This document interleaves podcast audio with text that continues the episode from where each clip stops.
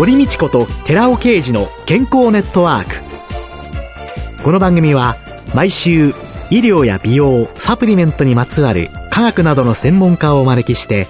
私たちの健康のために役に立つお話を伺う健康生活応援番組です。包摂体サプリメントと MGO マヌカハニーで健康な毎日をお届けするコサナの提供でお送りします。コサナの商品をお求めの際はフリーダイヤル0120-496-537までぜひお電話ください。体の節々が気になりだしたらコラーゲン、グルコサミンを配合した環状オリゴ糖の力シクロカプセル化スムースアップお得な定期購入もご準備しております。ご購入はコサナのフリーダイヤル0120-496-537専任スタッフが商品に関するお問い合わせ、ご質問にもお答えいたします。コサナのフリーダイヤル0120-496-537 0120-496-537皆様のお電話をお待ちしています。こんにちは、堀道子です。寺尾啓二です。今月は4週にわたって機能性栄養素による真の悪玉コレステロールである小型 LDL コレステロールの低減というテーマで、小佐奈社長で神戸大学医学部客員教授の寺尾啓二さんと共にお送りしています。今週はその3回目です。難消化性アルファオリゴ糖の小型 LDL コレステロール低減作用と題して伺ってまいります。先週までですね、はい、小型 LDL というのの悪玉っぷりを、はい、いろいろ教えていただいたわけですけれども、はい、今日初めてお聞きになる方もいらっしゃると思いますので、はい、小型 LDL コレステロールというのと、い。ろいろな生活習慣病なんかの関連性というのを改めてもう一度復習していただけますでしょうか？うね、私が言い続けたいところの一つっていうのは、これまで LDL コレステロールを悪玉だと言って、HDL コレステロールを善玉のコレステロールだって言ってきたんですけども、実はそれは違ってますよ。LDL コレステロールっていうのは2つに分けて考えてくださいと。大型の LDL コレステロールと小型の LDL コレステロールに分けた場合、小型の方の LDL コレステロールが本当の悪玉のコレステロールであったという研究がこれまでにたくさんありまして、LDL コレステロールは全体としては悪くはなくて、小型が悪い真の悪玉だよっていうことを皆さんに知ってもらいたいっていうところで、1回目と2回目でお話しさせていただいたんですけども。よくですね、はい、週刊誌なんかを見ておりますとですね、はい。はい LDL コレステロールというのはホルモン合成の基本になったり、あるいは細胞膜、はいね、必要なものであると、だから下げるのは問題だっていうことなんですけれども、それは LDL コレステロールの必要性を言っている。はい、でも LDL のコレステロールが高い人の中に動脈硬化がある、いろんなことがある。はい、だから下げなきゃいけないんだっていうのが、今の大きな基本の治療の中なんですけれども、実は大型だけが増えてたら問題ない。そうです。大型 LDL コレステロールは別に悪いものではなくて、どちらかというと必要なもので、一方で小型の LDL コレステロールは結果として動脈硬化を引き起こしたり、脂質異常症を引き起こしたり、糖尿病を引き起こしたり、脳梗塞を引き起こしたり、いろんな問題を起こすのは、実はこれなんだっていうことなんですけど小型だった。はい。下げなきゃいかん。小型 LDL という、はい、小型 LDL 小さいから血管壁にくっついて、はい、そして血管壁の細胞の中に潜り込んでいって、はい、そしてマクロファージに異物だと認識されていって、はい、そういうのが動脈硬化につながったり、ね、血栓、はい、いろんなものにつながっていく。はい、そうやって考えると、日常生活の中で、そうですね、私たちが小型 LDL を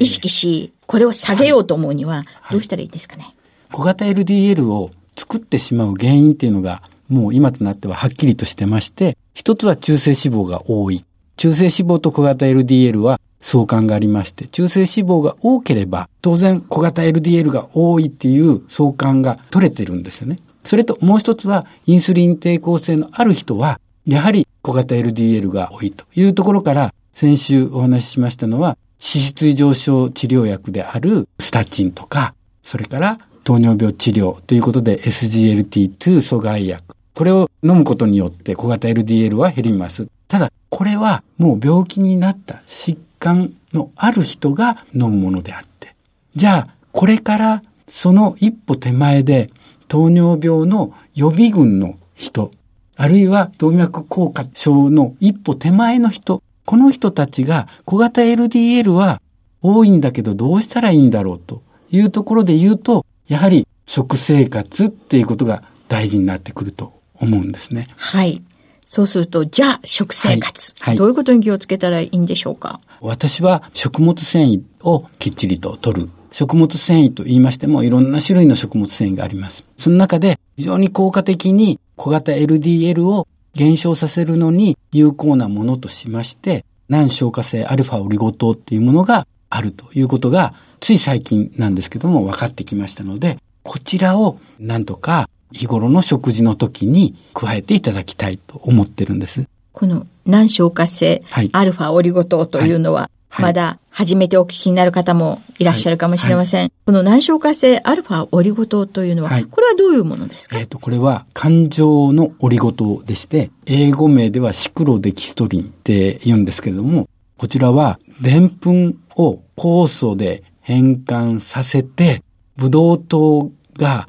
6個とか7個とか8個積み重なって輪になったものを、実は感情オリゴ糖って言うんですけども、その中の6つのものが、実は消化酵素によって分解されづらい。それが難消化性っていうことなんですけども、難消化性のアルファオリゴ糖っていうものなんですけども、これが実は非常に小型 LDL を減らすのに有効であったということが分かってきたということなんですね。ブドウ糖が個つながって、はいはい輪っかになっている。はいまあ、シクロデキストリンとも呼ばれるもの。はいはいこれは私たちの消化酵素では消化できない。え、それ結果、難消化性。そうです。先ほど言いました。6個と7個と8個はいが工業的に生産できるように今なっているんですね。はい。ブドウ糖が6個、それから7個、それから8個。これをアルファ型、ベータ型、ガンマ型って呼んでるんですけども、その中で6個と7個のアルファとベータは難消化性なんです。アルファとベータ、ブドウ糖が6個輪っかになったものと、はい7個輪っかになったもの、はいこれは消化できない。消化できない。難消化性。はい。で、ガンマオリゴ糖。はいこれはアミラーゼによって、つまり消化酵素によって分解していく。ブドウ糖に変わって体の中に入っていくっていうことが分かっているんですね。はい。8個になると消化される。はい難消化性じゃなくなっちゃう。はい。で、はい今回はそのうちの6個のアルファオリゴ糖が難消化性なので、これは食物繊維として有効ですよっていうことが分かってきたわけです。ということで、難消化性アルファオリゴ糖。これが小型 LDL 低減作用がある。はい。小型 LDL 低減作用っていうのは、実はつい最近分かったことなんですけども、実はアルファオリゴ糖が食物繊維として有効だっていうことは、もう長年の研究で分かってるんですね。はいでどのような効果があるかなんですけども、ええ一つは食後の血糖値上昇抑制作用ですね。はいこれは一般的に特保であるとか、機能性表示食品で一般的に広く知られてて、一般の人たちも難できっていう言葉聞くと、あ、知ってるっていう人もいると思います。これ難できっていうのは難消化性デキストリンのことで、ある会社で生産されているものが一般的に使用されているので、難消化性デキストリンって、これ不思議ですけども、デキストリンってオリゴ糖ですね。日本語に直すと。つまり、難消化性のオリゴ糖のことを難消化性デキストリン、これ一般名なんですけども、これが一社の製品として今流通してて、難デキって呼ばれているものですね。それにもやっぱり血糖値上昇抑制効果とか、それから中性脂肪低減効果とか、いろんなものがあって、これが広く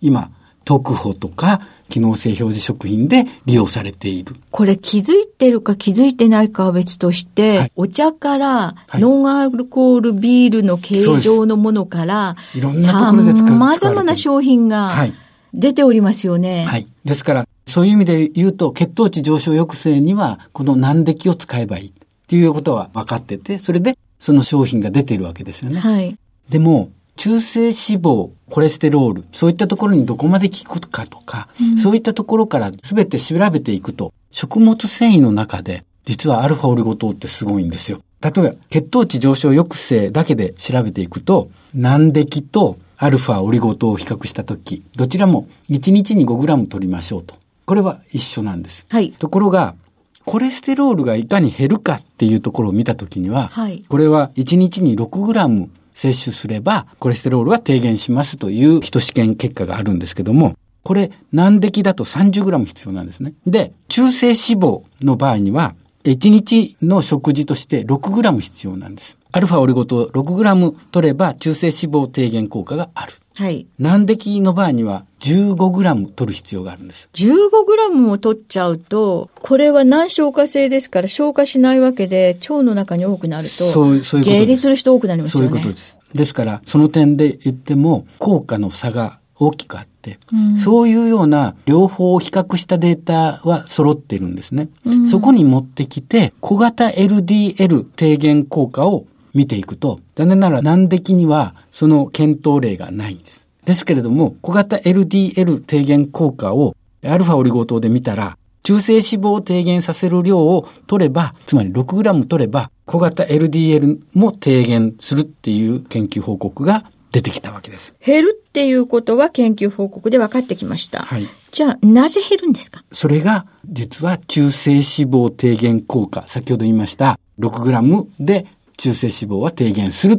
ていうデータがある。そして血糖値の上昇も抑えられる。両方の効果があって、これは小型 LDL の低減効果があったんだろうと私は思ってますけれども。そうやって考えると難消化性デキストリンも同じような機能を謳っている商品がたくさんあるわけですから、はいはい、これらも試験をすれば、はい、きっと同じような作用が出てくるかもしれないけれども、容量的に見た場合に、そう、そういうことなんです。今、表示されているものは 5g でいいとされてるんですよね。はい。でも、それは食事あたりなんですね。はい。つまり、1日は3回食事します。はい。ですから、1日で見た場合には 15g 必要なんです。はい。これが、きっちりと機能性表示食品として歌われてないところです。ああ。それ、ですから、1回の食事あたりの血中の中性脂肪の上昇抑制効果で見た場合に、アルファオリゴ糖だと 2g でいいわけです。一方で、難敵だと 5g 必要なんです。ですから、15g 取るということであれば、私は小型 LDL はどちらも取れると思います。でも、実際のところ 15g を1日に摂取するっていうのはちょっと取りすぎだと思うので、私はやはり1日あたり 6g のところがいいんではないかと思いますけれども。難消化性デキストリンも、はい、難消化性アルファオリゴ糖も同じような機能は持っている。はい、しかし、その使い方や量、はい、やっぱり量の問題ですね。そうですね。で、もう少し詳しく見ていいこうと思うんですけども、はい、血糖値上昇抑制効果で見た場合に、はい、じゃあ難敵とアルファオリゴ糖を比べるときに血糖値が上昇するっていうのはいつか普通はご飯を食べた時、はい、パンを食べた時芋を食べた時、つまりでんぷんが入ってきた時ですね。でんぷんが入ってきた時、それが消化酵素によってアミラーゼによって分解されてブドウ糖になって入っていく。血糖値が上昇する。これが一つです。もう一つ甘いもの。砂糖を食べた時、砂糖分解酵素が働いて、ブドウ糖にして体の中に入っていく。つまり甘いものを食べた時もそうだし、ご飯とかそういった主食を食べた時も、やっぱり血糖値は上昇する。で、一般の食物繊維は、すべてでんぷんに対して有効に働いている。でも、アルファボリゴ糖の場合には、砂糖分解酵素に対しても働きかけるので、結局甘いものを食べた時にも血糖値の上昇は抑えられる。これが血糖値の上昇抑制で他の食物繊維と大きな差があるところです。で、もう一つは中性脂肪なんですけども、1g で 9g の中性脂肪を排泄することができる。これ驚異的な効果でして、これがあるから、実はアルファオリゴ糖は中性脂肪の上昇抑制をわずか 2g でやってくれると。他の難敵、他の食物繊維だと 5g 以上必要だっていうところにつながるわけです。そうすると 2g 使えば、18g のそうです脂肪をそういうことです。うんちさん。のまま、さようならと吸収されることなく出ていく。そういうところが、このアルファオリゴ糖の凄さです。で、アルファオリゴ糖のすごいところって、もう一つはコレステロールなんですよ。アルファオリゴ糖によって過剰なコレステロールは減らすことができるっていうところが分かった。つまり、血糖値の上昇抑制、そして中性脂肪の低減作用、そしてコレステロールの低減作用、この3つに働くことから、ここまでしないと小型 LDL を低減することっていうのは非常に難しい。食事の中では。っていうことをやってのけているんですよ。コレステロール、まあこれは油ですから、私たちの体の中に入っていくには、水に溶けたような状態、乳化された状態になってないと入っていかない。はいはいそれでその胆汁とかレシチンが働いて、はいまあコレステロールがはい体の中に入っていきやすいようにする。はいで、そういう中に溶け込む率を10%まで下げちゃう。そうです、そうです。そうするともうほとんど吸収されることななくく、排泄することによって。されてしまうだから、こういったところが効くので、小型 LDL は減らすことができるっていうことが分かっている。トイレから出てってくれる。そうそう、そういうことなんですくね。れるとはい。好きなものは食べたいですね。そうですねっていう、はい変えられない生活習慣。そうですね。私思うんですけども、砂糖も食べたいんですよ。一番いろんな甘味料ありますけども、砂糖ってやっぱり人にとって美味しいんですよね。えーで、そして肉類、特に霜降りって皆さん美味しいって食べてるじゃないですか。ええあれ、でも油の美味しいところって飽和脂肪酸って体にとって良くないところですよね。ええそれ、でも食べてても食べたことになってなければ一番幸せですよね。そうですよね。はい機能性表示食品、こういったものの活用の大切さっていうのを、はいまあ、私たちにはい教えてくれるはい結果なのかなとはいいうように思いました。はい。今週は機能性栄養素による真の悪玉コレステロールである小型 LDL コレステロールの低減、難消化性アルファオリゴ糖の小型 LDL コレステロールの低減作用というテーマで、小佐奈社長で神戸大学医学部客員教授の寺尾啓二さんとともにお送りしました。寺尾さんありがとうございました。ありがとうございました。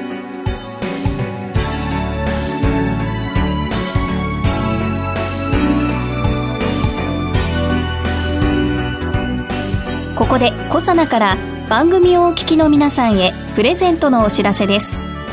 食後の血糖値上昇を抑える機能が科学的に証明されたコサナの難消化性アルファオリゴ糖は1日摂取量に制限のない新食物繊維。アルファシクロデキストリン環状オリゴ糖がでんぷんだけでなく砂糖の吸収も抑制し血糖値上昇を抑えます。ブルーベリー味で食べやすい。機能性表示食品コサナの難消化性アルファオリゴ糖を番組をお聞きの10名様にプレゼントします。ご希望の方は番組サイトの応募フォームからご応募ください。コサナの難消化性アルファオリゴ糖プレゼントのお知らせでした。